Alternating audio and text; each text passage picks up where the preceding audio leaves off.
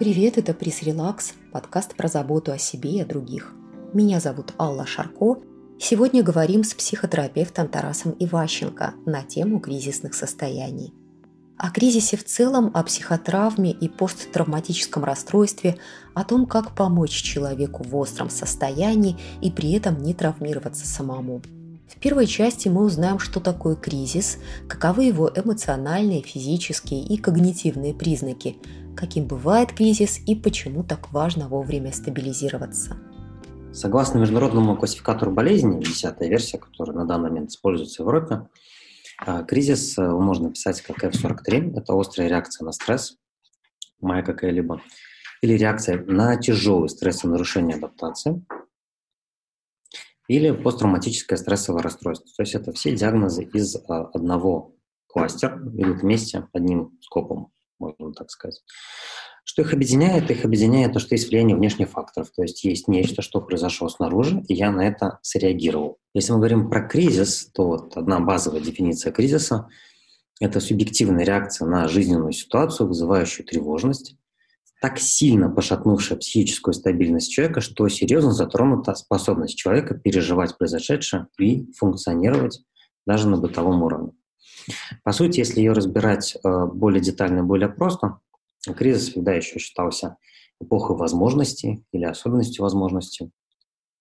Только кризис, то это не сама ситуация, а наше восприятие ситуации и реакция на это восприятие. Про признаки.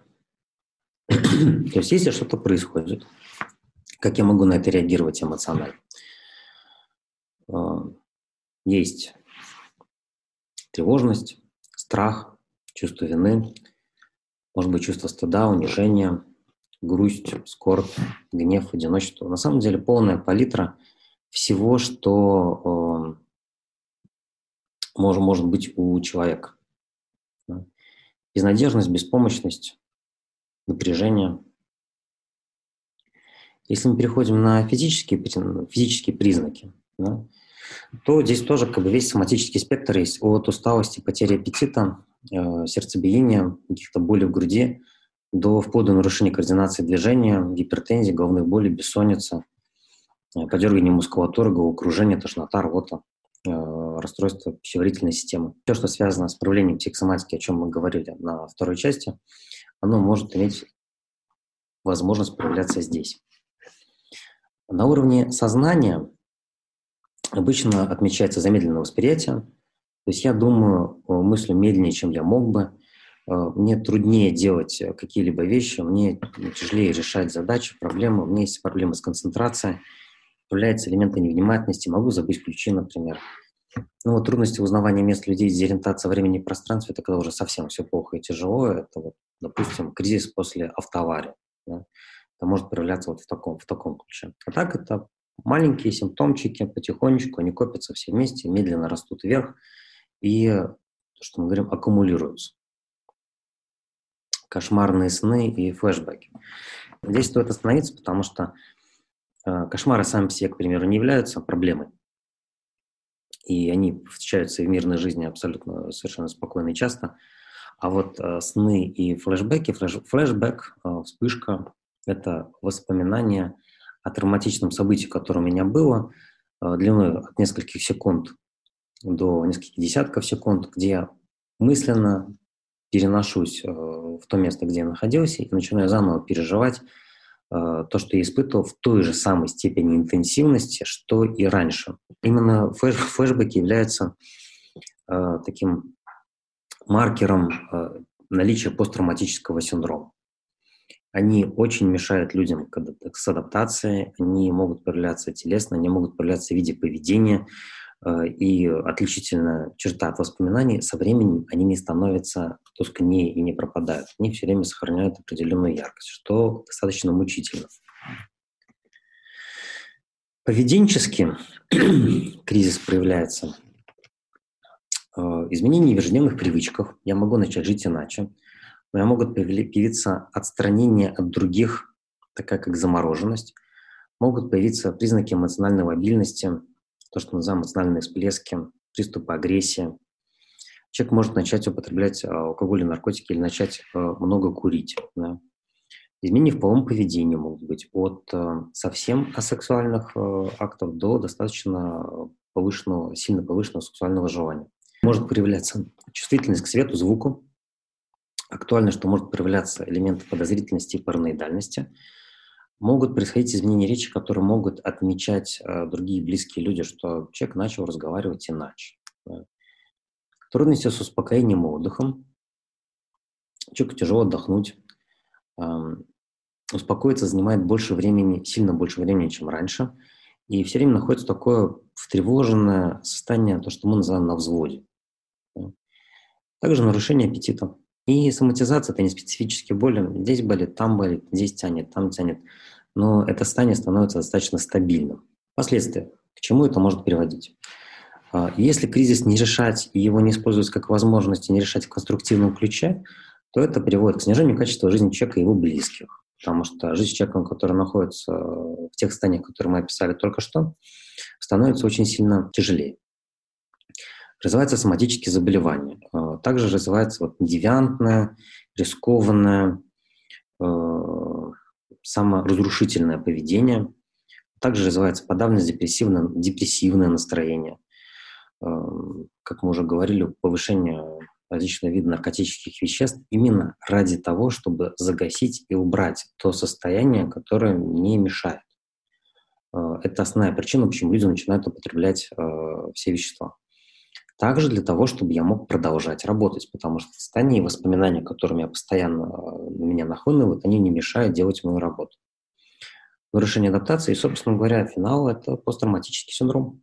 Традиционный вид кризиса разделяют на четыре стадии, четыре варианта. Травматические, кризис травмы, кризис развития, через который проходим мы все, экзистенциальные кризисы и многомерные, которые объединяют в себе несколько кризисов, которые наслоились друг на друга на один период времени. Что значит травматический кризис? Они вызываются неожиданные, незапланированные события, а, когда человек переживает утрату или несчастный случай, то есть я шел-шел, и внезапно что-то случилось. Поставили диагноз, упал кирпич, было столкновение, была автоавария, что-нибудь. А, момент, который здесь стоит отметить, что кризис переживает не только человек, который затрагивает э, ситуация, но также его близкие, потому что они находятся с ним в контакте. А как мы уже говорили, опять же, ранее, что все эмоции, они достаточно инфекциозны, и мы перенимаем эмоциональное состояние близких нам людей. А также свидетели произошедшего несчастья, потому что сам факт того, что я вижу, оно затрагивает в меньшей степени, но все равно затрагивает меня. И я начинаю внутренне сопереживать человеку, проходить вместе с ним то, через что теоретически он мог бы проходить. Я создаю такой конструкт внутри своей головы, начинаю в нем вариться и его переживать. А, одна из причин, почему YouTube в свое время ввел ограничения на просмотр видео и ну, для детей, ограничения по возрасту.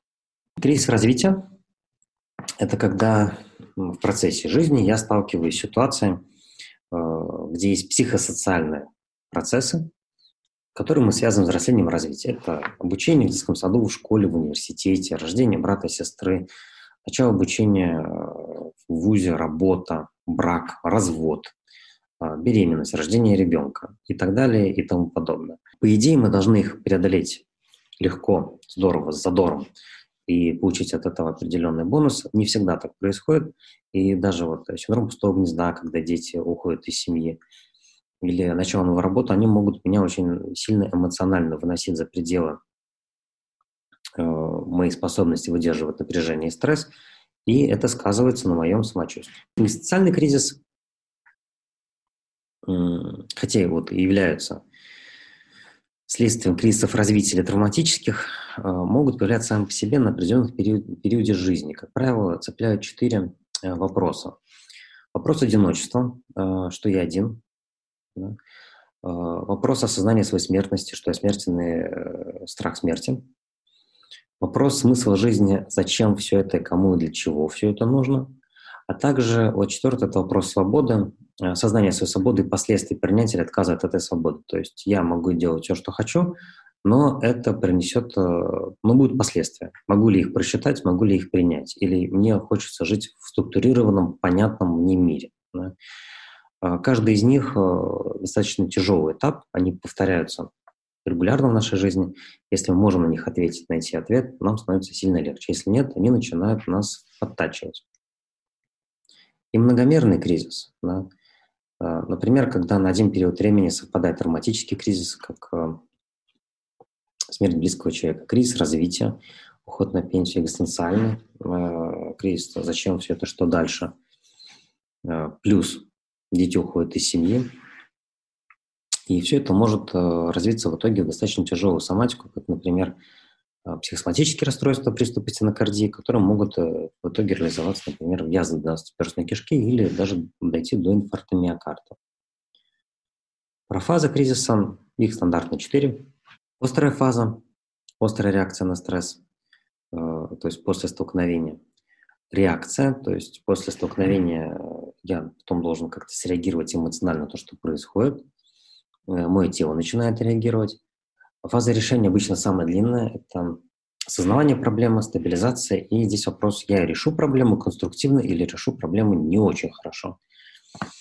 И в итоге все сводится в то, что в четвертом, где все должно устаканиваться и стабилизироваться, называется фаза переориентировки, смирение, новые жизненные планы, и я живу дальше, проработав опыт, который у меня сложился за этот период времени. Если я не проработал опыт, а, рана не зажила, и в итоге я начинаю дрейфовать в состоянии кризиса от одного кризиса к следующему, следующему происходит ретравматизация. Здесь мы приходим к кризисной интервенции, и почему нужно получить ее вовремя. Есть картинка, отражающая определенные реалии, что не прыгайте, бригада кризисной интервенции приедет к вам через 8 дней. А, людям иногда сложно получить помощь вовремя. Для чего вообще все это нужно? Эм, кризисная интервенция – это считается стадия претерапии, то есть это не сама психотерапия, это вмешательство э, через общение с человеком, чтобы в попытке его стабилизировать. Нужна она для того, чтобы вот облегчить симптом, э, обеспечить профилактику психических симптомов и их развития, психозов, тревожности, депрессивных э, состояний, убрать возможные боли в будущем, чтобы все это не копилось и не перегружало лимбическую нервную систему. И э, как обычно стараются решить эту ситуацию? Обычно дают больничные, человеку дают возможность отдохнуть или поспать, или э, мы начинаем употреблять таблетки, которые нам прописывают, или мы сами себе прописываем в попытке заниматься самолечением. Практика показывает, что сам по себе больничный и попытка отдалиться и ничего не делать, она не решает эти ситуации. Так же, как и медикаменты сами по себе, мы про это поговорим чуть, чуть дальше, тоже на самом деле до конца ничего не решают. Они кому-то могут помочь на легкой стадии, а в случае тяжелой стадии сами по себе не могут даже э, продлить ситуацию на достаточно длительный период времени. Дефиниция кризисной интервенции – это процесс, направленный на моментальное решение проблемы, используя личные, социальные, окружающие ресурсы. Обычно считается, что это от одной до четырех э, встреч, от 45 минут до двух часов. В некоторых случаях этот разговор может идти дольше, но это скорее исключение. Цели, как мы уже говорили, помочь преодолеть кризис, простимулировать адаптацию. Эм, по идее, мы развиваемся через кризис, поэтому их не стоит бояться. А, мы сталкиваемся вот с кризисами развития, мы ходим в школу, ходим, ходим в садик, ходим в школу, ходим в университет, у нас мы строим отношения, мы каждый раз сталкиваемся с новыми задачами, за счет их преодоления мы постоянно растем и можем больше, чем могли до этого, получаем больше ресурсов. Поэтому это вот помощь в достижении более высокого, чем до кризиса уровня функционирования. У нас обычно два выхода. Мы можем выйти либо на более высокий, либо на более низкий уровень.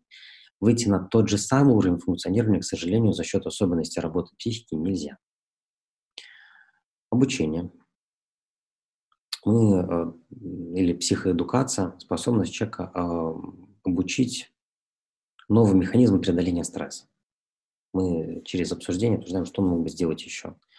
Оспаривание нерациональных убеждений и нереалистичных надежд, потому что они приводят к еще большему разочарованию, еще большей боли. То есть мы помогаем от них отказаться вовремя и уйти к более конструктивным решениям. И да, естественно, здесь очень важно сотрудничество человека, чтобы мы не просто лечим в кавычках, да, или навязываем свою помощь и стараемся, вот тебе обязательно нужно поговорить, э, давай соберись, э, тебе плохо, обрати на себя внимание. Здесь как раз идет момент, что человек сам понимает, что что-то не так, и он готов общаться, готов открываться, и с ним нужно на эту тему, вот, на это сотрудничество вводить в процессе, даже если вначале он находится в стадии отрицания. Что еще? Эм, отдельно ставится целью это помочь пережить процесс горя, потому что горе, скорбь сам по себе нормальный процесс, который всегда связан с утратой. И эм, он для нас очень болезненный, потому что каждый раз, когда мы что-то теряем, особенно когда это касается близких, это вызывает определенное эмоциональное ощущение. И этому процессу не нужно мешать. То есть мы помогаем его пройти, не застопорить, не уйти от него вовремя, не спрятаться. Также цель – это идентифицировать суицидальные риски и их уменьшить, уменьшить страдания, и сохранить, мобилизировать здоровые грани личности. ну и, собственно говоря, как уже говорилось ранее, профилактика всех возможных последствий в виде посттравматического синдрома или адаптационных расстройств. Этапы идут примерно такие, что в идеальном варианте после кризисной интервенции идет изменение восприятия реальности, после того, как я перестаю то гиперактивно на нее реагировать и гиперэмоционально, идет уменьшение дистресса, я меньше реагирую на стресс, меньше воспринимаю стресс. за счет этого я сам себе, за счет, только за счет этого я начинаю лучше функционировать и лучше адаптироваться к реальности. Далее про три ступени решения кризиса. Как это работает? Чего точно не делать, если ты хочешь помочь? И главное, о чем стоит спросить себя самого в процессе общения с пострадавшим. Здесь мы переходим к трехступенчатой модели разрешения кризиса. Все на самом деле очень просто. У нас есть э, три этапа. Первый этап – это сбор информации. Э, второй этап – это определение проблемы и ее решение. То есть мы находим, что на самом деле мы сейчас делаем, что мы сейчас будем решать и как мы это будем делать. И после того, как мы это проработали, мы переходим к альтернативным подходам и решениям, про которые человек мог изначально не подумать, пропустить, не заметить и или даже не подозревать, что они вообще существуют, что такое вообще может. Здесь э, очень важный момент относиться к этому серьезно. Вообще весь процесс кризисной интервенции, то, что мы говорим про посттравматический синдром, он связан именно с э, тем, что мы относимся к этим вещам серьезно. Не формально, не для галочки, не э, я сделал все, что мог, а вот э, серьезно, шаг за шагом мы делаем все процессы до конца. Э, в первом этапе где идет сбор информации, нам важно услышать и определить э, события, которые вызвал кризис. Иногда это не так очевидно, как кажется. То есть, увидев человека, услышав его историю, мы можем представить себе, что, наверное, он переживает, потому что, ну, это наша догадка, потому что кто-то может переживать от того, что у него сгорел дом, кто-то от того, что он видел, как кого-то ударили, кто-то сам пережил определенное ощущение. А, а может быть, он акцент сделал не на том, что случилось, про что он рассказывает, а про что-то вообще другое. Поэтому мы слышим, определяем, проверяем и продолжаем. Да. Очень важно в процессе э, общения вот, помнить об актуальности, что происходит здесь сейчас. Где мы находимся, что мы делаем, достаточно нормально ли это место для оказания вообще кризисной интервенции, насколько это место вообще безопасно, э, что я сейчас вообще делаю, что человек сейчас делает. Ни в коем случае не стоит решать проблему заранее. То есть я вижу, что человек находится, с моей точки зрения, в кризисе, подхожу к нему и начинаю предлагать ему решение. Это воспринимается со стороны человека, у которого даже сужено восприятие реальности, иногда как агрессия. И поэтому это четкая антирекомендация так не делать. Рекомендация так не делать. Далее идет вопрос насколько человек готов вообще открыться и что-то рассказать. Вот активное выслушивание – это где мы не просто слушаем, мы коммуницируем с просьбой рассказать больше или что мы заинтересованы в том, что слышат, потому что люди боятся рассказывать э, и идти вглубь э, многих вещей, если не видят, что нет никакой-то заинтересованности со стороны человека, который слушает. Э, второй момент э, – избегать, желательно вообще не использовать э, вопроса «почему?». Вопросы «почему?» э, в русском языке в определенной формулировке, когда они задаются, они провоцируют чувство вины. И мы этого избегаем. Мы можем спросить что-то из серии, какая была причина что происходило и так далее. Само вообще терапевтическое общение, оно должно быть естественным, удобным и всегда сфокусированным на человеке. То есть мы все время говорим про него, мы не отвлекаемся. Здесь важно понять, что такое терапевтический альянс. Это как раз э, тот момент, который нас лечит э, и является целительным при общении со вторым человеком. Эм, это коктейль, который состоит из э, уважения, эмпатии, толерантности, принятия второго человека, согласования действий, контейнирования. Это способность выдержать его эмоциональный накал. Думаю, что многие из вас могут знать, что эм, определенная реакция, когда мы разговариваем с человеком, который эмоционально про что-то рассказывает или рассказывает про очень тяжелые события в своей жизни, оно вызывает очень сильную эмоциональную реакцию внутри человека, который слушает. Контейнирование – это способность выдержать взрыв эмоций второго человека в себе э, и показать ему, что с этим можно справиться через себя. Поэтому это про контейнирование. Заинтересованность, э, подача информации, отражение информации и конфиденциальность – это тоже важное условие. Вот все эти элементы, когда они соединяются в один, они э, представляют то, что мы называем терапевтическим альянсом, который является сам по себе целительным. Про эмпатию имеет смысл спросить, что это такое и чем он отличается от симпатии. Э, это не просто полное понимание и углубление в переживании другого человека. Очень важен здесь момент, что восприятие происходит без идентификации с ними полностью, то есть мы сохраняем одну ногу в реальности – одной мы вступаем в мир второго человека. Э, таким образом, мы не теряем способность понимать, что происходит, анализировать, что происходит. Если мы погружаемся полностью, а иногда бывает, что нас захватывает, и волна, и она просто течет, сносит нас и уносит с собой, в этот момент мы на самом деле, даже если нам кажется, что не так, мы теряем способность к, к анализу. Мы начинаем проживать мир второго человека, со всеми элементами беспомощности эм, и того, через что он прошел и не смог с чем-то справиться на тот момент. Очень важно, что оказывающий помощь, он сохраняет равновесие между эмоциями и действием разума. И очень важно, что нужно фокусироваться на ощущениях человека, э, физических, и на эмоциях, и что они для него значат. Симптомы внешнего обстоятельства – это всего лишь эм, этикетка, обертка того, что на самом деле происходит. Потому что нас, как мы уже говорили только что до этого, ранит не само событие, а мое отношение к событию. И само событие – это вот всего лишь обертка конфетки. Очень важно, что в ней находится. Здесь мы переходим к второй, второй части, вторая ступень. После того, как мы выслушали и определили, что происходит, мы дальше определяем конкретно проблемы на данный момент. Что происходит? Проблема подчеркивает актуальность, как она влияет на человека здесь сейчас, почему именно она для него сейчас вот имеет такое большое значение. И э, что мы можем с ней делать? Здесь мы переходим к моменту, что того, как человек рассказал историю, могут оставаться определенные белые пятна, которые нам мешают понять, что на самом деле происходит. Вот э, здесь идет вопрос, какая дополнительная информация нам необходима для того, чтобы э, решить, что мы будем делать дальше. Все ли нам понятно. Да? И э, в этом этапе мы определяем потребности. Что человеку на самом деле нужно на данный момент. То есть он говорит про одно, правильно ли я понимаю, что ему нужно вот это. Попить воды, уйти домой, где-то переночевать, снять боль, что-то еще. Как уже говорилось, э, кризис всегда связан с утратой в той или иной степени, поэтому он часто цепляет тему скорби, которая всегда связана с утратой.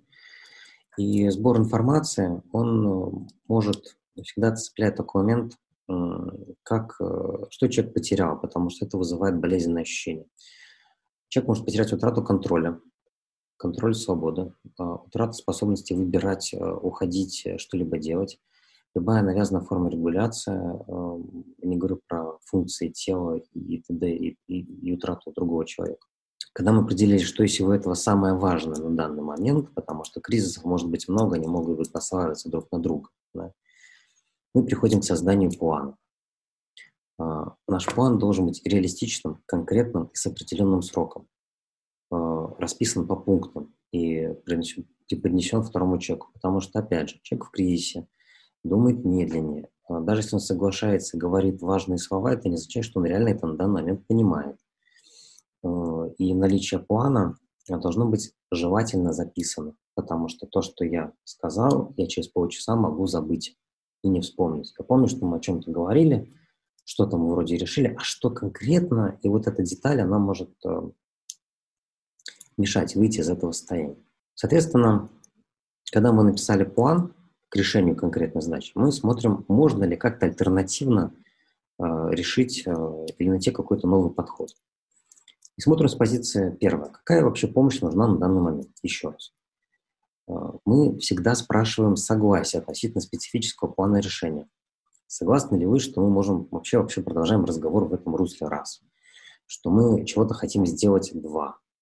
Что можно ли, давайте посмотрим другие варианты, как можно решить задачу. Три.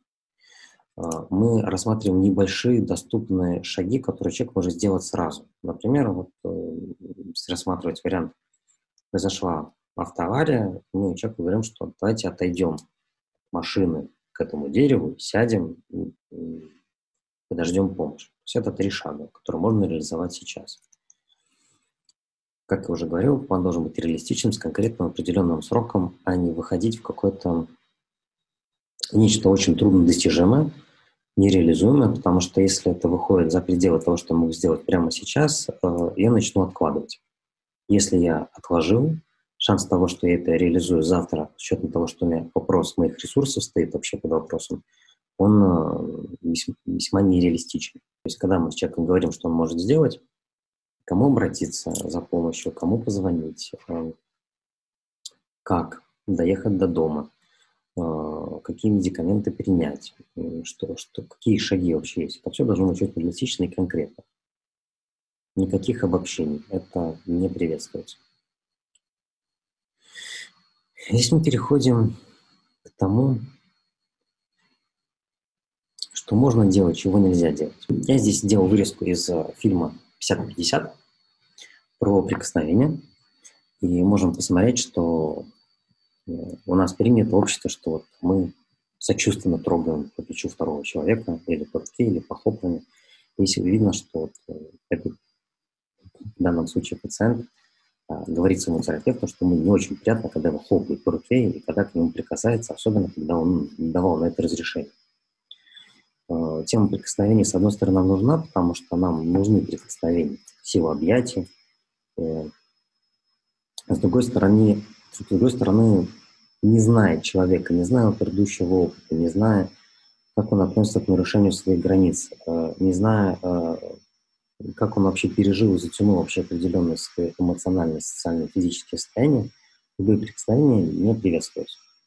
И перед тем, как прикоснуться, всегда имеет смысл спросить разрешение. Когда мы говорим про навыки, да, первое – это то, что называется давать всегда пространство, не торопиться. Вообще нельзя оказать кризисную интервенцию за 10-15 минут. Можем оказать какую-то психологическую помощь, как-то подойти, поддержать, э, а вот э, полноценно проработать планы, пройти шаги, нам нужно для этого выделять время. Да. Поэтому мы не торопимся, мы не торопим человека, потому что ему всегда нужно время на то, чтобы собраться и что-то сделать. нужно быть активным слушателем. А, я еще раз отмечу, что очень важны все чувства и мысли, и гнев, обвинение – это тоже состояние реакции, это тоже чувство, про них имеет смысл говорить. Даем высказаться перед тем, как переходим к поиску решения. Здесь, конечно, такой момент э, неоднозначный, что человек может говорить очень долго иногда часами. Я думаю, что вы могли с этим сталкиваться в своей работе. Э, в этом случае мы идем столько, сколько мы можем, сколько наше время вообще позволяет, и мы можем это выдержать, потому что от нашего самочувствия тоже много что зависит. Мы переходим к тому, чтобы как-то конкретизировать поток того, что происходит с человеком. Внимание, не осуждать, не морализировать. Эм, это, я думаю, само собой является понятным очень важно еще нормализировать эмоции. То, что вот э, нормализация – это показать человеку, что то, что он испытывает гнев в данной ситуации, это как бы адекватно. Обращать внимание на вербальные и невербальные реакции, на чужие и на свои. потому что мы очень часто отражаем э, то, что человек показывает и делает. Но если мы контролируем себя, через какое-то время можем влиять на второго человека тоже. Выслушать мнение человека о его желаниях и возможностях, потому что мы можем с нашей точки зрения, с нашей позиции, решение какой-либо задачи может быть очень легким и очень простым. Позвонить, решить, доехать, банально там, вызвать такси, к примеру, да. А человек может э, не всегда сделать то, что мы себе представляем возможным. Во-вторых, он может об этом даже не думать. В-третьих, у него может быть вообще какая-то другая потребность на данный момент, более острая. Вот, с одной стороны, ему нужно обратиться к врачу, а с другой стороны, ему нужно поехать домой, где, где сидит э, маленький ребенок. Для него это важнее, чем обратиться к врачу, потому что ну, он чувствует себя более-менее приемлемо на данный момент с его точки зрения.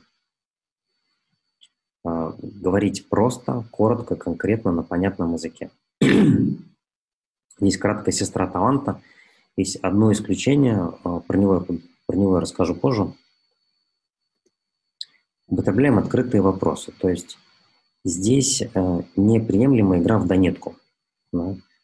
Э, если мы хотим заглянуть внутрь э, человека, его внутреннего мира, и выйти, вытянуть оттуда вот то, что у него накопилось, и то, что его разъедает изнутри, мы должны давать ему возможность это излить.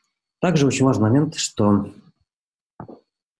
в одном разговоре обсуждается только одна проблема.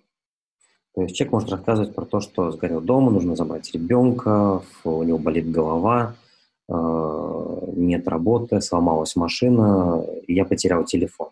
Это несколько проблем на один период времени. Мы выбираем ту, которая наиболее актуальна из них всех на данный момент.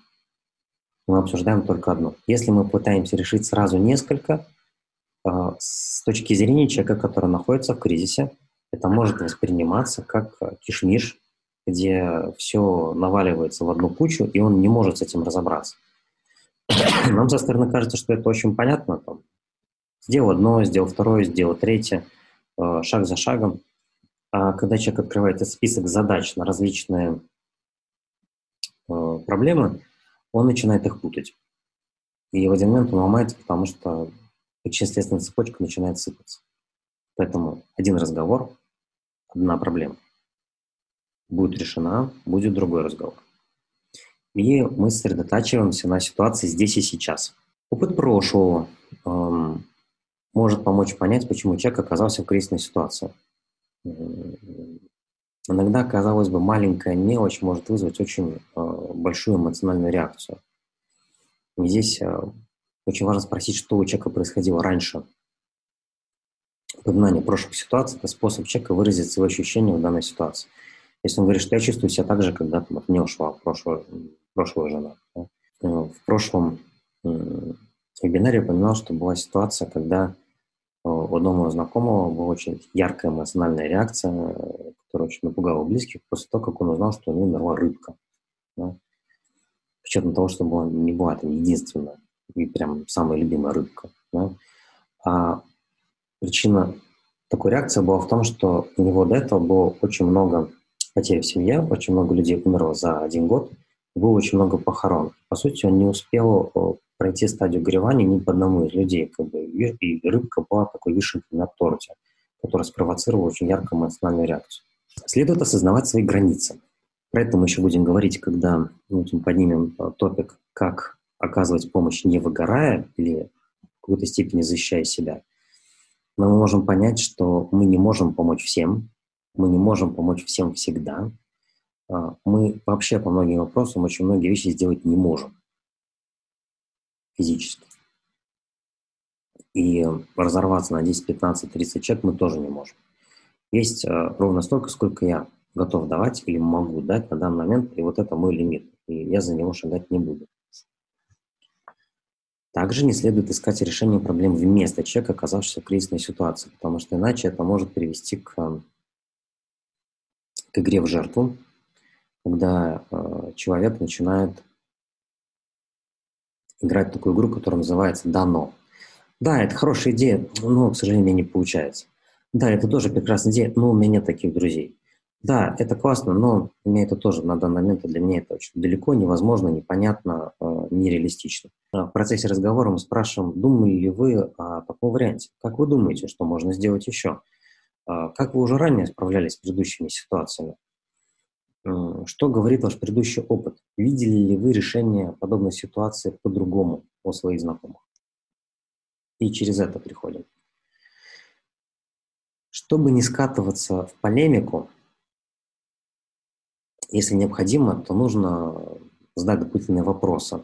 Но прежде всегда имеет смысл задать несколько предыдущих вопросов, потому что э, кризисная интервенция, по сути, является такая как мини-хирургическая операция на психике. Но, как и любой операции, есть определенные законы, и не стоит ранку ковырять больше, чем нужно. Поэтому такие стоп-вопросы для себя. Во-первых, нуждаюсь ли я действительно в дополнительной информации? Не является ли это для меня простым любопытством? Мы оказываем помощь и удовлетворяем любопытство. Не опасаюсь ли я возможного молчания, поэтому задаю вопросы, вопросы, еще вопрос, чтобы человек просто продолжал говорить. Не скучно ли мне, когда я общаюсь с человеком, и я понимаю, что начинаю как бы уходить от разговора, потому что для меня это болезненно, а, в чем-то неприятно, или уже банально, или где-то приелость, или неинтересно. И поэтому я начинаю задавать вопросы, чтобы хоть как-то оживить дискуссию. Не чувствую ли я себя неудобно, обсуждая эту тему? Потому что я чувствую себя беспомощным в этой, в этой ситуации.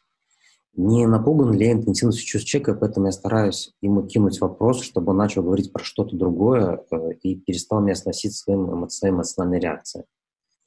Не чувствую ли, собственно говоря, себя беспомощным, что, ну да, вот у человека случилось горе, ему нельзя никак поправить.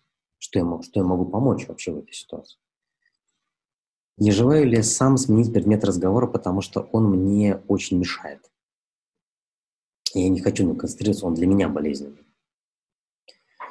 А, могу ли я вообще своими вопросами улучшить или изменить чувство человека? Если ответ «да» на эти вопросы, да, то не имеет смысла задавать вопросы, а имеет смысл вернуться к перефразированию и отзеркаливанию чувств, про которые мы поговорим чуть позже, про то, как вернуть человека к реальности и зеркалить его, ему его состояние. Чего не стоит делать в кризисных ситуациях, если уж мы с ними столкнулись и оказались там, при оказании помощи, естественно.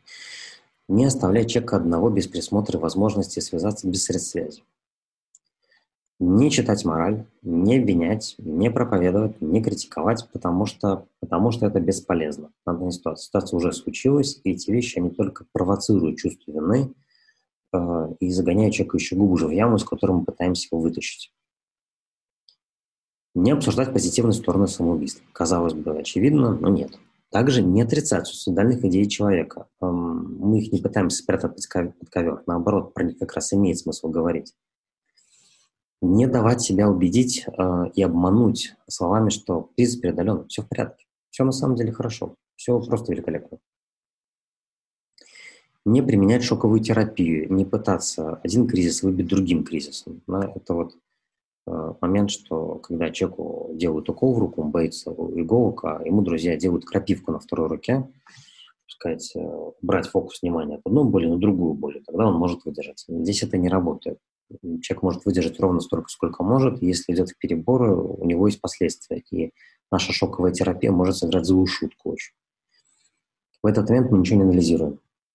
Не говорим, не объясняем поведение других людей, и, потому что это опять перегруз на ментальном уровне. Не быть очень пассивным. То есть это если мы оказываем помощь, то мы оказываем помощь. Не быть чрезмерно активным, то есть не стараться сделать все за второго человека – Гиперопека тоже работает очень плохо. В следующей части про то, что же нам мешает услышать сказанное, какие правила соблюдать при общении. Вентиляция эмоций, отражение чувств и другие инструменты и навыки, которые необходимы в коммуникации, и еще о том, как грамотно завершить разговор с тем, кто в кризисном состоянии. Если мы приходим к тому, что нам мешает слушать людей, вообще в коммуникации. Первое сравнение себя с человеком в кризисной ситуации. Если начинаю себя сравнивать, то я перестаю слышать то, что мне говорят. Э, считывание мыслей принятие только тех мыслей, которые подтверждают понимание э, этого человека. А, я уже понял, про что ты собираешься говорить, наверное, про это. Я жду, что э, он скажет. А все, что не подтверждает, я начинаю игнорировать. Если у человека идет большой поток эмоций, слов и очень быстрый темп речи, я начинаю готовиться к реплике и к реакции за счет того, что начинаю готовиться. А вот сейчас он вот, начнет замедлить темп или замолчит, и тогда я спрошу вот это. Если начинаю себя так готовить, я уже не в контакте, его не слышу на самом деле. Я начинаю вести свою линию разговора, а не помогать человеку. Попытки услышать конкретные вещи. Да.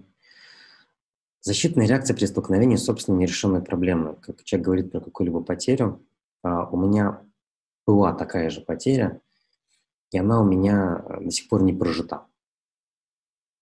Э, и в итоге у меня происходит ретравматизация. Я слышу человека, и с каждой его фразы, которую он мне говорит, мне становится все больнее, больнее, труднее его слышать. Потому что он давит мне на мою нерешенную задачу какую-то. Связано с прощением, например, или отпусканием людей, которые умерли. Осуждение если начнет появляться резкая реакция осуждения, что ну да, понятно, это все потому, сам виноват, то в этот момент я тоже уже не слушаю эмпатично.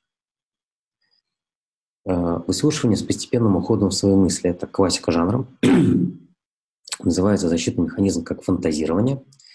В этой ситуации, когда я начинаю слушать второго человека или его слушаю, мысленно я здесь, это называется абсентиизм или презентизм, то есть мое тело здесь, оно кивает головой говорит, да, угу, да. Но в мыслях я уже где-то в другом месте и делаю совершенно другие вещи. В итоге как бы я оставляю где-то маленький процент своего сознания здесь и ухожу в сторону, потому что вот то, что здесь, оно мне не сильно интересно. И вот здесь. Это в классике жанра можно встретить в университете, где есть преподаватели ходят мимо первого ряда, и первый ряд сидит, да, угу, да, хорошо, конечно. И если в кого-то ткнуть пальцем, он даже скажет, да, конечно, да, согласен, или угу, согласен с предыдущим оратором, но мысленно он не здесь, потому что он, так как он решает другие задачи, ну, мысленно уже дома, смотрит, думает, что он будет делать, что он будет отвечать, что он будет делать после этого разговора. Идентификация – это сравнивание себя, опять же, с человеком, который испытал кризис или в нем находится, но немного в другом ключе – я преодолел эту проблему или преодолел ее частично, нахожусь в процессе ее решения и начинаю слушать, как он ее решает, а он с ней не справился. Я начинаю опять идентифицироваться с человеком. Нужно быть очень аккуратным с советами собственного опыта. Э, если начинаю давать советы собственного опыта, они большинству людей не помогают, потому что люди разные, опыт у людей разный. Способность э, применить на самом деле разная. То, что одному хорошо, другому не очень хорошо. Да? И как э, классику можно привести пример, что вот есть два друга. Один классический ботаник э, в очках. И вот у него ребята во дворе отобрали очки. И вот он приходит к своему другу, который мастер спорта по тэквондо, кикбоксингу, и говорит ему, вот у меня ребята отобрали очки, что мне делать, Вася? Он говорит, Петя, это же очень просто. Уходишь во двор, спрашиваешь, кто у них главный, он выходит, и ты бьешь его вот со всей силы, сколько успеешь, вот максимально сколько успеешь. Если вот главного типа вырубишь, все остальные разбегутся, проверь, проверено много раз, я так много раз делал, мне помогал. Исход можем предугадать. Да? Поэтому что одному хорошо, другому не очень, советы желательно вообще не давать, вообще быть очень осторожным. Уход от темы разговора. То есть человек говорит про одно, а мы пытаемся его вывести на что-то другое. Мы таким образом провоцируем капсулирование переживания. Оспаривание идей. Было вот так. Нет, я видел, было иначе. Кстати, о чем вы там говорили? А, громкое подтверждение идей человека. Да-да, конечно. Да. Потому что этот момент это сбивает его от его причинно-следственной цепочки, которую он пытается построить. Ну и правило. Все внимание посвящается пострадавшему, а не себе. Иногда хочется очень делить время себе. Фокусируемся только на здесь сейчас. Не на том, что было, не на том, что будет, да, а вот здесь и сейчас человек, вот я сижу на стуле, да, вот сейчас я сижу на стуле, чувствую стул и говорю про то, что я чувствую, вижу, слышу сейчас. Да. Очень важно постоянно возвращаться к чувствам, мыслям э, человека, э, которые поддерживают реакцию на кризис. Злость, гнев, э, ненависть, э, страх, ужас, э, отвращение и так далее.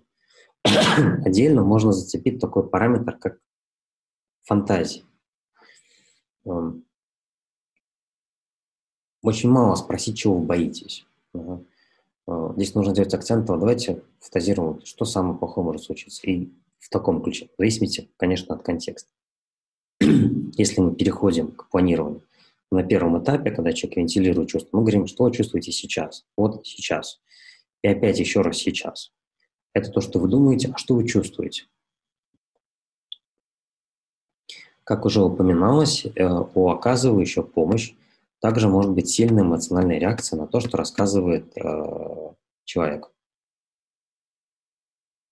Поэтому вентиляция эмоций – это очень важный инструмент в том, чтобы дать человеку выплеснуть тот яд, который в нем копится.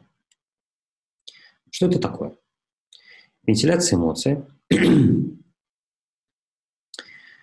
или выкладывание себя, она сама по себе помогает человеку чувствовать себя лучше, приносит облегчение, потому что я не коплю тот эмоци- эмоциональный потенциал внутри себя в своем теле. Я его через действие, вербализацию выплескиваю наружу.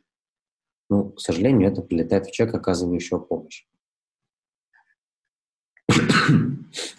Она помогает освободиться от напряжения. Считается, что это один из методов поддерживающей терапии, который помогает сохранить самоуважение и снизить тревожность в процессе, когда мы это делаем. Однако не все могут начать с легкостью взять и говорить. Они просто могут замолчать. Поэтому очень важно мотивировать, разговаривать, продолжать говорить, задавать наводящие вопросы и помогать разговаривать о переживаниях через отражение. То есть мы выслушиваем, как человек описывает стрессовую ситуацию, события. Мы отражаем то, что говорится, и выясняем отношение к произошедшему. Поду, правильно ли я понял. Мы даем возможность провентилировать чувства. Пытаемся усмотреть связь с событиями прошлого. Задаем вопрос о том, как человек раньше справлялся с подобными проблемами том, как он справляется с другими стрессовыми ситуациями. Возможно, этот вариант тоже помогает и может помочь справиться. Как уже говорилось, очередной раз осознаем свои границы, что можем, что не можем. Осознаем доступные ресурсы на данный период времени, не гипотетически.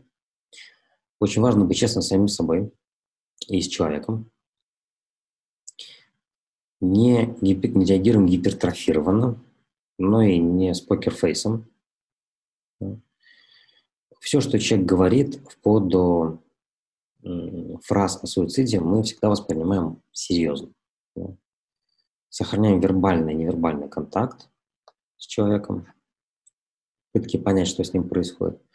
Очень важный фактор здесь быть человечным, не скатиться в, в чтение нотации, не уйти, не схватить с грудки и начать трясти человека мы понимаем, что человеку плохо, и мы стараемся ему помочь. Вот это сохранение человечности – это важный фактор, который нам вообще помогает сохранить нашу ресурсность и помочь человеку по-настоящему. Перефразирование. Когда человек нам что-то рассказал, да, мы отвечаем на вопросы, что вызвало кризис, какая проблема на данный момент, а, о каких событиях и чувствах человек рассказывает наиболее эмоционально – а, мы можем перефразировать. Вот он говорит, я попал в такую, такую, такую ситуацию. И длинный рассказ про ситуацию. И мы в одну фразу укладываем, что правильно ли я понял, что вы попали здесь, здесь и здесь, и для вас сейчас наиболее актуально вот это, вот это и вот это. Мы ставим на это акцент. При отражении чувств и определении сущности, что, сути, что на самом деле произошло, можем говорить, что понятно, вполне нормально, что если вы попали в такую ситуацию, можете чувствовать себя, и вы чувствуете себя вот раздраженно, зло, недовольно, грустно и печально, и это нормально. Также, вот как уже говорилось, не даем себя убаюкать фразам «я в порядке, я нормально», потому что весь эмоциональный кризис, сомнения, тревоги, стресс, они как в матрешку прячутся друг друга, и появляется стандартно «я совершенно 100% в порядке». Мы смотрим, что за, что за этим стоит, что за каждой из этих фраз стоит. Здесь есть э, ссылка на ресурс на моем сайте, где есть э, эмоциональный салон, где можно почитать посмотреть, как можем рефлексировать и почему важно говорить про эмоции. Какие у нас есть варианты. Отражая чувства, нам очень важны вступительные слова. Вступительное слово мы называем чувство по имени и говорим содержание. Очень часто в кризисе люди не слышат начало фразы. И в итоге это приводит к искривлению восприятия того, о чем мы говорим вообще. Э, что нам помогает? Если есть вступительное слово, название чувства, чувства да, кажется, значит, похоже, я вижу, я слышу, что то, и люди это пропускают, а потом у них э, появляется та часть, про которую мы говорим. Вы чувствуете себя так-то и так-то, потому что так-то и так-то. Так ли это? Потому что вести эту цепочку людям в кризисе, опять же, очень тяжело самостоятельно. Теперь немного про психическую травму.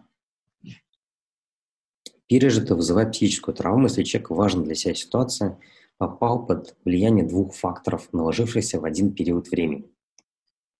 Человек чувствует себя незащищенным, беспомощно подверженным неизбежности, и одновременно весь предыдущий опыт, который у него есть, не дает ему решения этой проблемы. То, что мы называем отсутствие механизмов копинга или отсутствие механизмов преодоления. Тогда это для нас считается психическая травма. И как мы завершаем беседу? Когда мы поговорили, мы составили план, посмотрели различные варианты решения, мы подводим итог. И это наша задача. Да?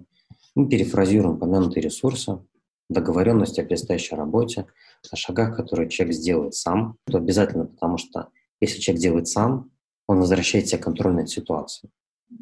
Если он сам дойдет до дерева и сядет под него, он возвращает себе контроль над ситуацией, веру в себя, и эмоционально это большая внутренняя поддержка. Итак, после нашей беседы мы договорились о том, что приготовите себе горячего чая, полежите в ванне, завтра звоните туда-то и туда-то, выясните то-то и то-то. Так? Потом дополнительных возможностях, если в этом есть необходимость, потому что люди про это очень активно часто забывают. Иногда даже пишется записка с этим, с, с определенным пунктом, человеку дается с собой, потому что сейчас он помнит, и через э, полчаса 40 минут он опять может про это забыть.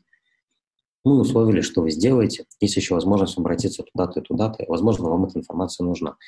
А, поэтому очень часто в кризисных, кризисных центрах есть различные буклеты, которые дают людям с собой. Очень важно говорить спокойно и уверенно. Да? Похоже, мы обсудили то, что для вас актуально. Сегодня можем завершить нашу беседу. И это такая ритуальная фраза, она нам показывает, что наш разговор на данный момент, он заканчивается. Вот по этой задаче он заканчивается, а новое пока не начинается, потому что старое еще не решено. Вот начнется решаться, тогда можно говорить про что-то второе, третье, четвертое. Бывает, что это не всегда так, и человек не желает заканчивать разговор. В этот момент тогда важно понять, почему так происходит. Вам, для себя нужно понять. Вы должны понимать, что происходит с человеком, чтобы понимать, что делать дальше. Один из вариантов, что можно делать, это вот отразить то, что происходит. Например, неуверенность, сомнение, страх, э, чувство одиночества, ощущение брошенности, желание продолжить разговор, потому что это, опять же, нормально чувствовать себя так в этой ситуации.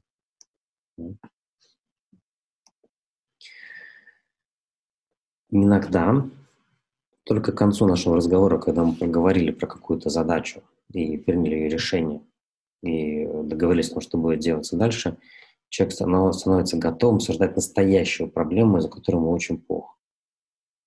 Есть очень важный момент, что мы тогда, если у нас есть ресурс, мы это делаем, если нет, мы переносим и договариваемся на конкретное время, место, где мы с человеком встретимся и это обсудим. Потому что человеку очень важно знать, когда он сможет об этом поговорить. Не гипотетически когда-нибудь на неделе. Не когда-нибудь завтра, а завтра в 12. Это важно, это как такой маяк, как свет в конце туннеля. И отражаем, опять же, чувством готовности, доверия, появившееся после беседы, поощряем говорить о том, что действительно важно. Для меня важно, что вы со мной этим поделились, что вы открылись и по-настоящему готовы про это говорить. Это важно про это сказать. Очень важно сказать, что я буду готов с вами про это говорить дальше, когда мы встретимся, потому что очень часто бывает так, что Э, человек открылся, поговорить до конца не получилось, но он чувствует чувство стыда за то, что он слишком много открылся, и это может быть причиной того, что он больше не придет. Фраза, конечно же, не панацея, но если мы говорим, что я буду рад вас видеть, или я буду готов вас выслушать, и я буду на месте в 12, и мы сможем про это поговорить, дает шанс того, что человек придет больше, чем если мы этого не скажем. Далее разбираем этапы и принципы поддерживающей психотерапии при травме. Поговорим про невозможность выражать чувства, а также о скорби и о том, как помочь тем, у кого есть суицидальные мысли.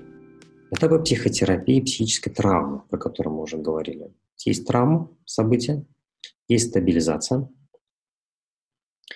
Э, ну, банально, если мы говорим про ну, так, эшелон первой помощи на месте, да, то мы человек обеспечиваем пять чувств безопасности. Тепло, одеяло, физиологические потребности, голод, жажда. Даем чувство надежности, успокоения, поддержки и выключаем чувство одиночества. И проработка. Говорим про чувства, рассказываем, какие вообще чувства есть, активизируем имеющиеся ресурсы,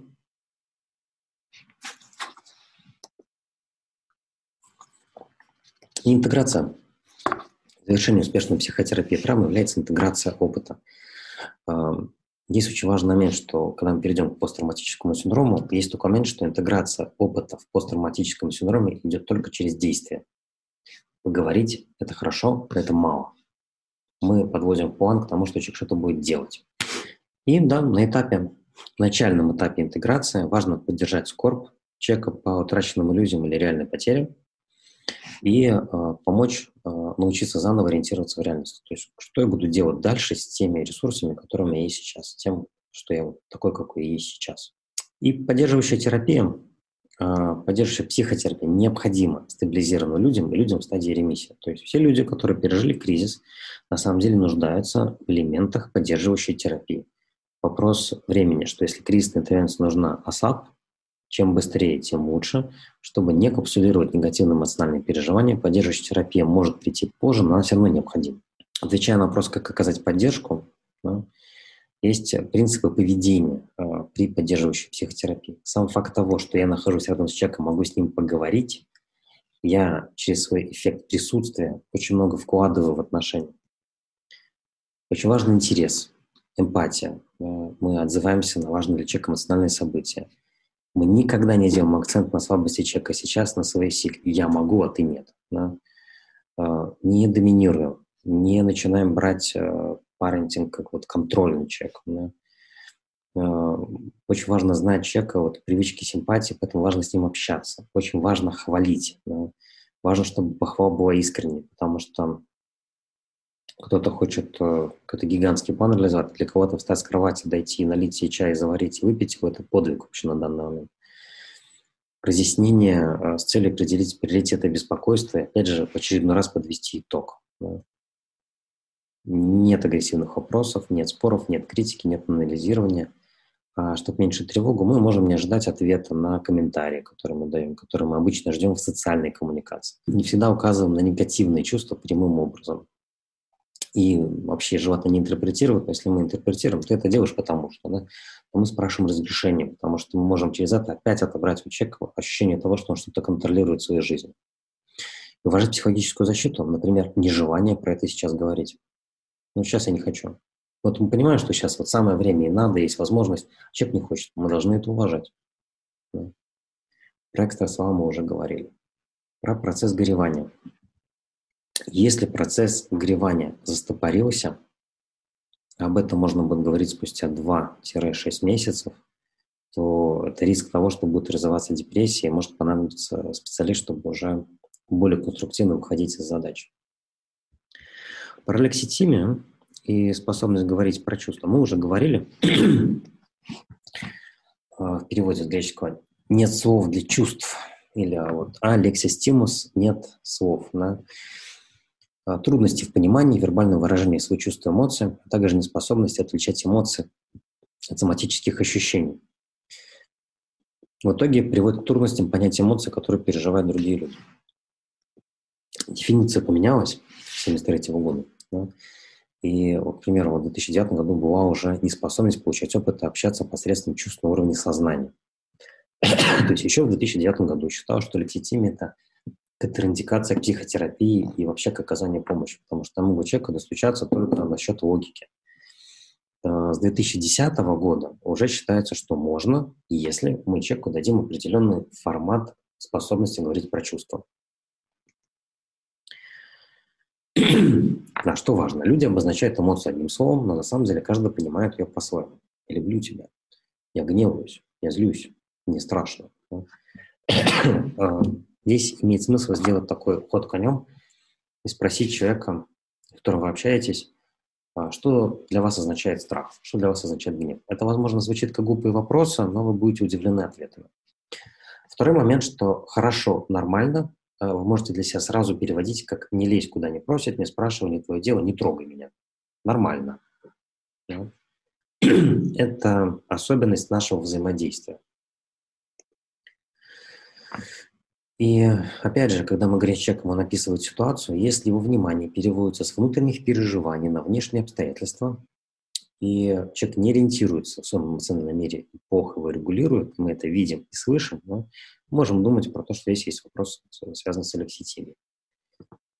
Когда мы не понимаем сами себя, мы теряем способность сочувствовать, не являемся симпатичными, даже тогда, когда своим кажется, что чувствуем других.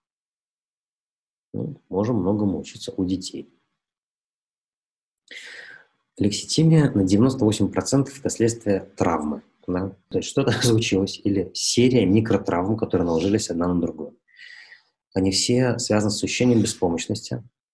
И есть такой термин, как психогенная капитуляция. Я э, отказываюсь чувствовать. Для меня это слишком много, я не буду.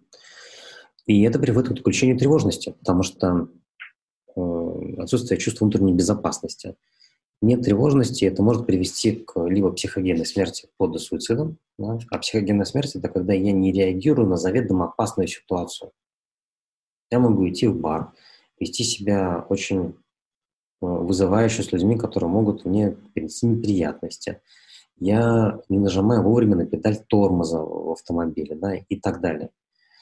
Э, следствие, которое вообще приходит, приводит, ну это как крайний случай психогенная смерти, суицид но лекситимия приводит к неспособности защитить себя, к ступору, и у нас а, развивается роботизация, автоматизация реакции. Мы начинаем работать как роботы. Если вы находились в ситуации, где вы очень много дней подряд не спите э, нормально, нормально не кушаете, нормально не пьете воду, и у вас есть постоянный стресс, нужно что-то делать, вы можете заметить у себя такое, я бы сказал, даже в сторону наркологического состояния, когда вы многие вещи делаете на автомате. Я пришел, что-то сделал, приготовил еду. Кстати, а куда я поставил стаканчик? Здесь или здесь? А, точно, вот. Да. И через секунду забыть про это. Даже куда я дел ключи, куда я положил документы, где мой телефон. Скорбь. Про это очень важно вообще упомянуть, что эмоциональная реакция, возникающая в случае утраты – может быть кратковременной, постоянной, реально выдуманной, физической, эмоциональной и так далее. Но она всегда связана с утратой. И очень важно понимать, что это нормальный и это процесс. Если мы различаем э, скорбь и депрессию как состояние, да, то депрессия – это состояние патологическое, где есть элемент саморазрушения, значительной внутренней агрессии и есть всегда утрата в внутреннем мире. То есть я чувствую, что часть меня умерла вместе с другим человеком или с какой-либо ситуацией, как будто вырезали кусок меня. Да, вот это проявление депрессии. В случае скорби это естественный процесс, там нет саморазрушения, тоже не агрессии, есть печаль, да, есть. И утрата всегда в внешнем мире. То есть он ушел, но я понимаю, что я-то остался. Просто как я с этим буду жить дальше. Стадии бывает эмоциональный шок и отрицание, да, фаза гнева, фаза вины и смирение эмоционального, возобновления эмоционального равновесия принятия. В случае горевания, а, как и в случае принятия, а, есть различные линии, так называемые, они между собой пересекаются. Вот есть фаза гнева. Гнев, он очень сильный в самом начале, постепенно он идет э, в меньшую меньшую сторону. Он пересекается с линией принятия примерно спустя 6 месяцев после события и достигает своего э, низкого состояния, так же как э, линия принятия достигает своего максимума примерно в конце года. Поэтому всегда считалось, что траур – это обычно один год в некоторых культурах. Острые симптомы, как проявляется? Желание поговорить, ощущение слабости, нарушение сна, упреки, огромное чувство вины, э, плач, крик. Бывает даже, что люди видят иллюзии, галлюцинация, когда кто-то умер, я прихожу домой, и я вижу, что тень человека, захожу, нет, это тень. Да? Эм, то есть это, как бы, в принципе, можно оценивать как галлюцинацию. Но, по сути, в данной ситуации это нормально. Продолжительность. Острые симптомы 1-2 месяца, в среднем длится от 6 до 12 месяцев патологическая скорбь. А, отсутствующая, это, допустим, произошло событие, а я никак на это не реагирую. Вот ничего, ни слезинки, никак. Да.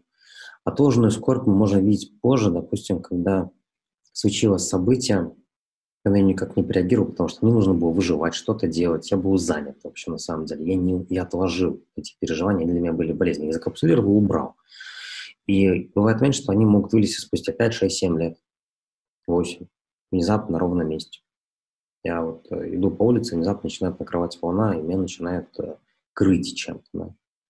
Хроническая скорбь – это тоже очень патологическое болезненное состояние, когда э, можно оценивать, например, что вот у родителей умер ребенок, и для них вот эта дата, когда он умер, она становится как бы специфической, где за неделю до и за неделю после у них циклически начинает э, происходить сильная эмоциональная реакция. Симптомы патологической скорби. Чрезмерная интенсивность переживаний. Очень чрезмерная. Очень затяжные. Э, есть суицидальные мысли, даже и могут быть попытки суицида. Есть психотические симптомы, то есть то, что можем оценивать уже как бред. Э, самообвинение, что если бы не я, то это бы не случилось. Это потому, что я плохой и так далее. Что делать в этом случае, если вы оказались рядом? Принципы кризисной интервенции сработают точно так же.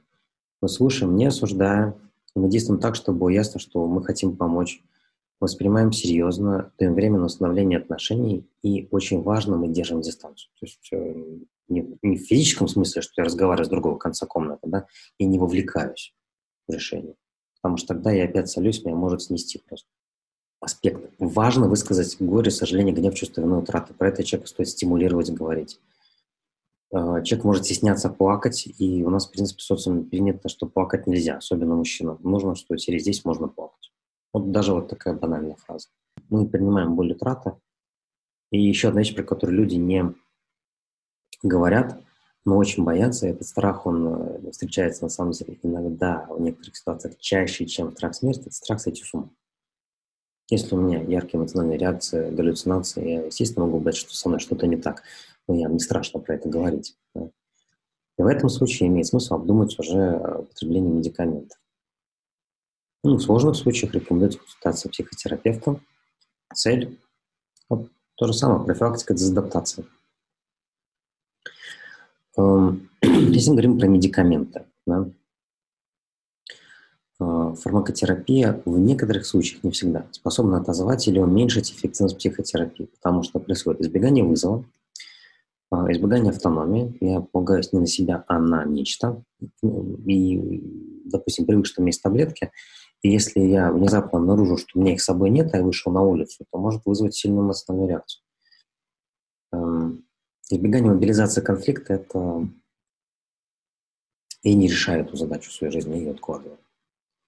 Избегание перемен, утрат новых возможностей.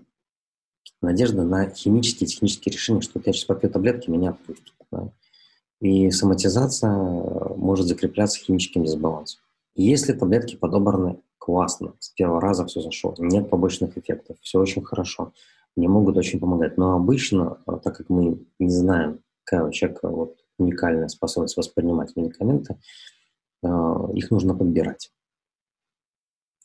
Ну да, нежелательный побочный эффект раз может вызывать ухудшение самоинтеграции, потому что я замедляюсь восприятие себя, и э, многие медикаменты связаны с тем, что называется emotional blunting или эмоциональное тупение. Они давят эмоции, соответственно, я не проживаю этот опыт, я через него проскакиваю. Эмоция, как травма, она остается внутри меня закапсулированной. Нерешенная, не придется к ней вернуться, а рано или поздно. Перенос опыта следствие амортизации, то есть медикамент амортизирует события, и не могу взять из него позитивного опыта. и ухудшение саморефлексии и эмпатии.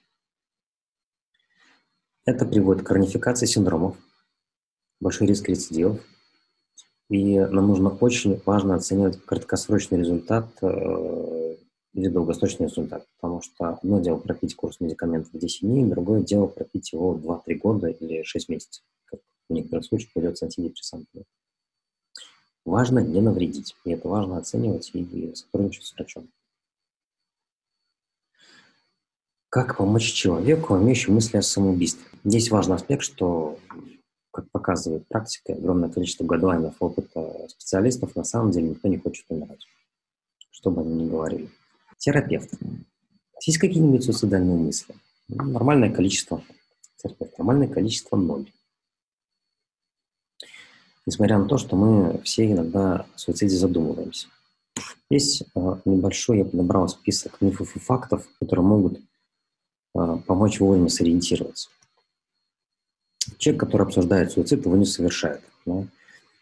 Э, де-факто, а, согласно различным статистикам, по одному исследованию, 80, до 80% подают предупреждающие сигналы, пытаются про это говорить, пишут записки, упоминают и обращаются за помощью. Это просьба о помощи. Склонность к суициду – врожденное или наследственное явление? Нет. Не передается генетически, это вследствие биопсихосоциальных факторов – разговоры суициде могут подтолкнуть человека к, к попытке. Наоборот, э, практика показывает, что разговор не вызывает попыток суицида, а дает возможность высказаться, снять напряжение и отказаться от него. Э, миф. Это просто способ привлечь внимание, человек это никогда не сделает. Всегда стоит относиться серьезно, даже если не совсем так выглядит. Да? Никогда не знаем, когда а, показательная попытка может внезапно перерасти в настоящую. Человек, который делает суицид, сумасшедший. Любой человек может быть доведен до самоубийства. Это факт. Да? Если человек однажды подумал о суициде, он будет думать об этом всегда. Прошествие периода мысли проходят, да, вообще, как показывает практика, мы все за свою жизнь хотя бы несколько раз про это думаем. Если человек удалось спасет попытки суицида, он в безопасности. Нет, если не решена ситуация, пытка может повториться, и это видим тоже на практике. Если человек склонный к суициду раздает вещи, он в безопасности, и он просто решил измениться, то нет, это красный флажок о том, что что-то не так. С точки зрения развития и психодинамики депрессия у детей невозможна. По факту детей депрессии есть возможно, дети способны на самоубийство тоже и они могут ли довести попытку до конца. И это тоже, к сожалению, очень печальный факт. Факторы риска, которые можно оценивать. Да. Уже бывает история суицида в семье, попытки суицида в прошлом у конкретного человека. У человека есть конкретный план действий.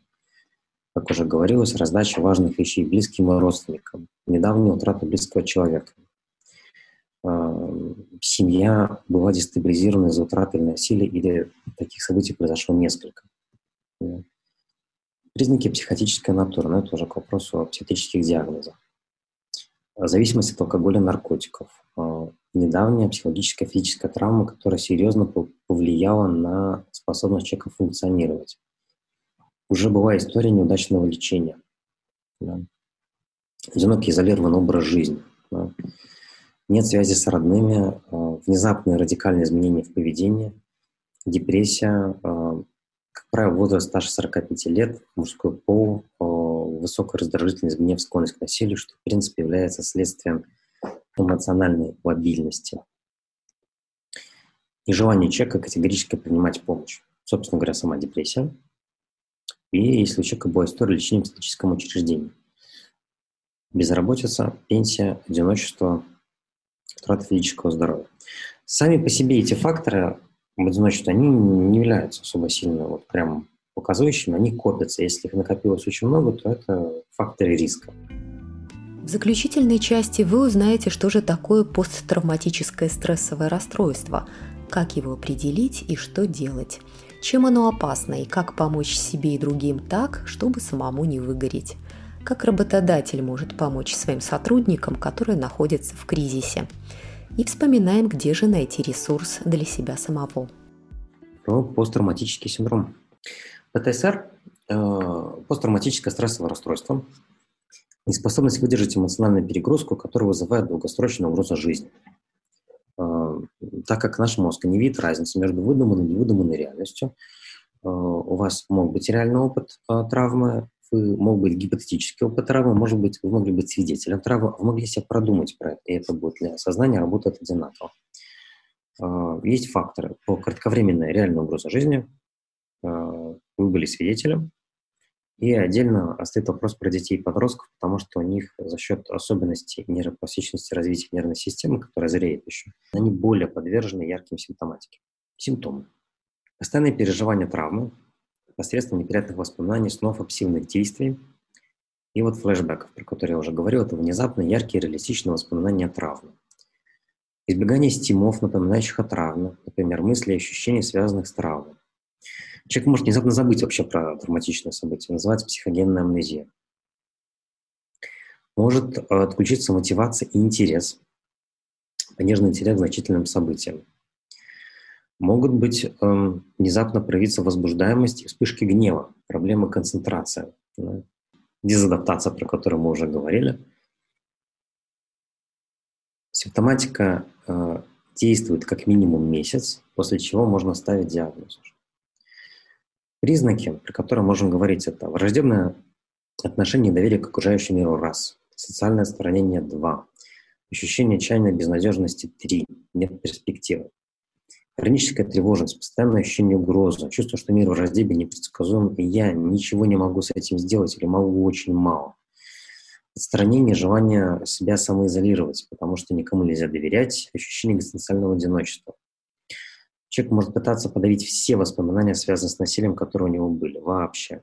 Эм, согласно данным, которые у нас есть, что даже если не было прямой угрозы, а было нахождение в среде, тяжесть симптоматики, например, у военных э, после миссии может повышаться на 14-45%. Это данные по Латвии 2012 года. В случае развития военный становится практически инвалидом. Ну и любой другой мирный человек тоже. Распространенность среди взрослых на 2012 год, например, в США среди мирного населения от 0,7 до 9,2%. То есть, иными словами, от каждой сотой до каждой десятой может носить симптоматику даже в мирное время. Признаки ПТСР в отсутствии э, сражений. Сначала доминирует тревожность, не характерно самотофорное расстройство, они появляются позже. Э, здесь очень важный момент, что на самом деле не все так печально вообще, как описывается. В динамике симптомы уменьшаются до 80%, то есть на самом деле почти огромное количество людей. Есть группы риска, это чаще встречаются молодых, одиноких, разведенных, овдовевших, финансово неблагополучных, социально изолированных людей. ПТСР не всегда связан с военными действиями таковыми. У него есть тоже стадия. Развитие основных синдромов, коморбидные состояния или состояния, которые идут вместе рука об руку. Да? Последствия. Выздоравливает э, спонтанно, без вмешательства, до 30% людей. Сохраняются небольшие нарушения, примерно 40%, тяжелые нарушения 20%, состояние не улучшается или ухудшается 10%. Это если ничего не делать. С чем идет алкоголизм, наркомания, нехимические зависимости и зависимое поведение. Про это мы уже говорили. Эмоциональное тревожное расстройство и моя эмоциональная нестабильность. Расстройство личности. И важный момент расстройства сенсорики и моторики. Если начинаю хуже чувствовать себя, свое тело, хуже начинает работать мелкая моторика, а, мое тело вообще хуже меня слушается. Качество жизни уменьшается, сотрудничество в лечении уменьшается, фармакотерапия – без поддержки, без кризисной интервенции, без лечения, без психотерапии может вылечить резистенцию, потому что мне не помогает так сразу, быстро, как я хотел бы. Качество жизни близких, конечно же, тоже уменьшается, смена врача становится частой, и повышается риск повторной травматизации. Человек начинает вот скользить по линии, медленно утягивая себя вниз. Входим уже к финишной прямой. А, что делать? Вот, одна из целей действия вот, нашего мозга – синхронизация с другими людьми. Э, синхронизация всегда требует времени. Чем больше у меня травм, тем больше мне нужно времени на создание сотрудничества с другими людьми, э, через которое я могу получить для себя нечто, что поможет мне преодолеть и вынуть из себя вот то, что мне мешает чувствовать и быть здоровым. Важный момент, что прошлое и будущее – критически важные моменты для мозга. И если мы замерзаем в травматический момент, с этого момента мы нормально будущее планировать не можем.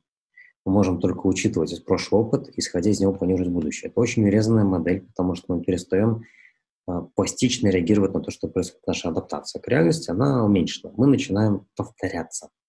Это не всегда корректно, не всегда нормально, и мы можем ошибаться. Наши ошибки становятся чаще. Преодоление травмы – это приобретение опыта, который значительно отличается от прошлого, то есть сделать и пережить то, что было не так, как оно было тогда.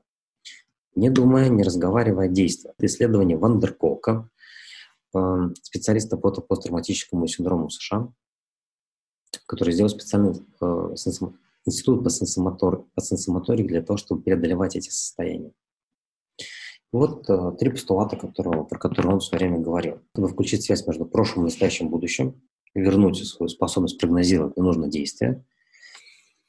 Ощущая свое тело при помощи движения, мы можем задействовать э, кортекс, кору нашего головного мозга и вызвать изменения поведения и вернуть себя в норму. Э, люди с эмоциональными травмами не обладают способностью к медитациям, им тяжело выдерживать тишину спокойствие, и это следствие того, что часть релаксационных техник у них вообще не работает или работают очень плохо. Они не могут высить медитацию, они не могут погрузиться внутрь себя, они не могут обратить внимание внутрь себя. Их релаксирующая музыка начинает раздражать, а, им хочется уйти. И в итоге становится хуже от того, что я вроде пошел делать то, что мне должно помочь, а мне становится хуже. Поэтому им нужно двигаться. Что мы можем сделать? Сначала про тех, кто оказывает помощь другим. Не бояться э, чувств своих и чужих. Развивать свое самоуважение, потому что без самоуважения вы не сможете преодолеть те э, минусы и травмы, с которыми вы столкнетесь, потому что мы не можем помочь всем.